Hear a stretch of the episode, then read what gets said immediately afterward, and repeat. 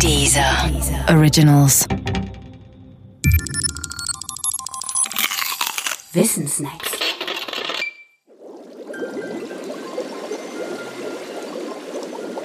Wasser auf der Zwerde. Wasser auf der Zwerde ist ein Gedankenexperiment des Philosophen Hilary Putnam. Der Name Zwerde steht dabei für die fiktive Zwillingsschwester der Erde. Und Wasser steht für, nun ja, genau das ist der Punkt. Was bedeutet das Wort Wasser eigentlich? Eine Frage, die weit schwieriger ist, als sie aussieht und die Putnam mit seinem Gedankenexperiment beantwortet. Das geht so. Stell dir vor, auf der Zwerde sei alles genau so wie auf der Erde.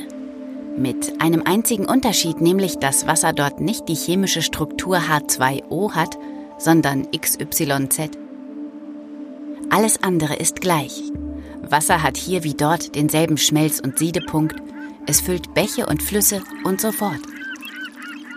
Und Erdlinge wie Zwerdlinge nennen die jeweilige Substanz Wasser. Nun kommt eine irdische Chemikerin auf die Zwerde. Sie stellt den Unterschied von H2O und XYZ fest und notiert, auf der Zwerde bedeutet das Wort Wasser XYZ und nicht H2O. Und die Leute hier sagen zwar wie wir Wasser, meinen aber etwas anderes. Soweit, so gut. Drehen wir jetzt die Zeit zurück auf das Jahr 1750. Auf der Erde wie auf der Zwerde weiß man noch nichts über chemische Zusammensetzungen.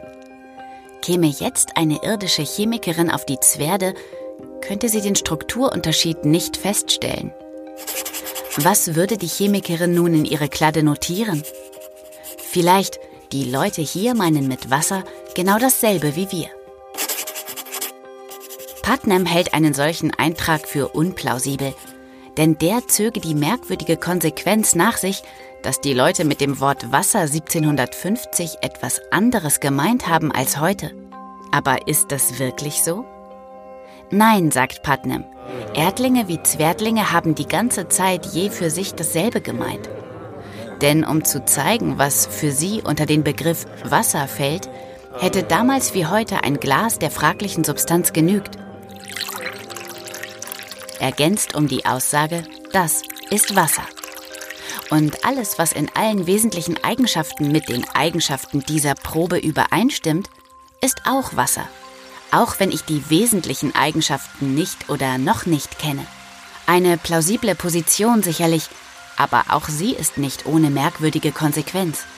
Denn ihr zufolge wissen Zwertlinge wie Erdlinge fast nie, was sie sagen, weil sie oft die wesentlichen Eigenschaften der Dinge, über die sie sprechen, nicht kennen. Das bedeutet, Sprache funktioniert offenbar auch dann, wenn keiner weiß, wovon er spricht. Erstaunlich eigentlich.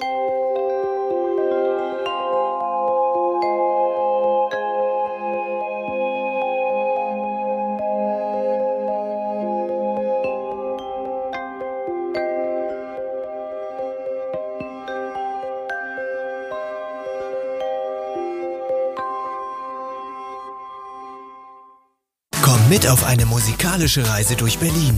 Hip-Hop, Techno, Musik der 80er. Bekannte Künstler erzählen dir mehr über die Geschichte der drei Genres in der Hauptstadt. Gehe einfach auf www.diesermusictours.de und entdecke die Dieser Music Tours.